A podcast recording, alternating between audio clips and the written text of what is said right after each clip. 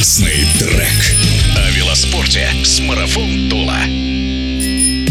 Сезон у трековиков закончился. Короткий отпуск, легкая передышка и надо вновь крутить педали. Где российские велосипедисты тренируются поздней осенью, в какой экипировке выходят на тренировки и как хранят своих железных коней в подкасте от радиодвижения. А наш сегодняшний эксперт – призер Олимпийских игр, чемпионка Европы, велогонщица команды «Марафон Тула» Гульнас Хатунцева. Сколько дней отдыха без тренировок может позволить себе профессиональный гонщик в межсезонье? Две недели еще куда не шло, но вообще говорят, что 10 дней а потом уже будет тяжело прийти опять в форму. Но на самом деле это зависит индивидуально от э, каждый организм, под себя подстраиваться. Но профессиональный спортсмен уже в любом случае знает, когда ему можно отдохнуть, сколько можно отдохнуть. Кто-то ничего не делает, кто-то ходит в зал, кто-то станок крутит, кто-то на ватбайк ходит. То есть как бы это а, сугубо индивидуально от желания спортсмена. Говорят, что велогонщики очень не любят тренироваться в дождь. Это в это время года только, потому что летом, если дождь идет, мы под ливнем ездим. А сейчас очень холодный воздух на улице, ветер сильный. Соответственно, когда ты намокаешь, и намокнешь ты очень быстро. А, во-первых, лужи здесь, ноги очень быстро замерзнут. Если нет крыла, естественно, задняя поверхность, задняя часть тоже очень быстро намокнет, и можно заболеть очень быстро. А зачем рисковать, если можно тот же выезд на шоссе заменить тренировками на треке здесь, в Туле? А, если нет такой возможности, сесть на маутинбайк, горный велосипед, прокатиться там, где нет луж особо особо. Также сходить в зал, сходить в бассейн. То есть можно в это время года, когда межсезонье, можно поработать на силу. Вы пользуетесь специальным защитным кремом на тренировках? Защита от солнца я пользуюсь, а вот от мороза нет, наверное, ничем, потому что я стараюсь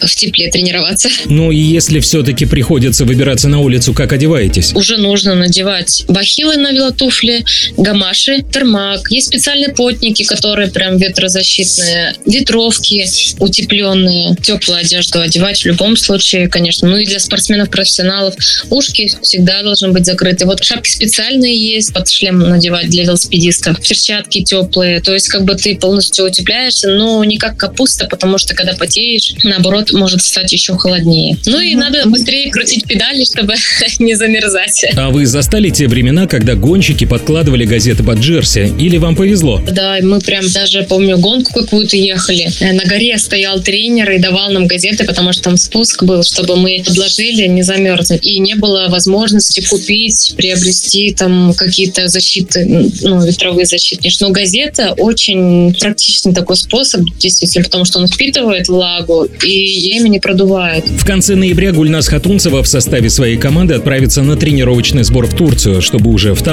января принять участие в главном зимнем старте чемпионате России.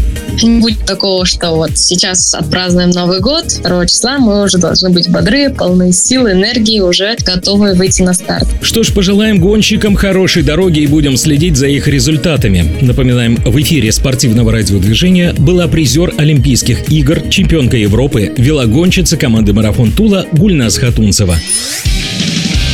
Классный трек.